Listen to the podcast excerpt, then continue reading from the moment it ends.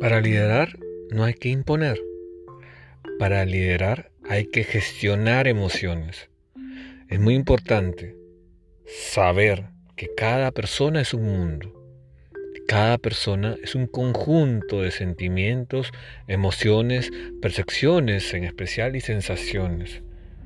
Uno, como líder, debe de saber gestionar sus propias emociones, sus propias sensaciones y sentimientos.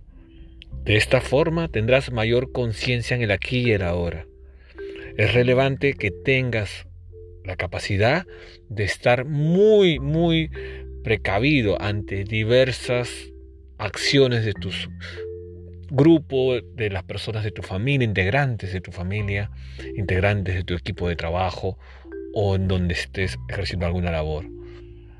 Cada acción refleja una emoción y cada emoción refleja información que un líder debe tomar en cuenta para poder influenciar positivamente en el logro de una visión y de objetivos en común.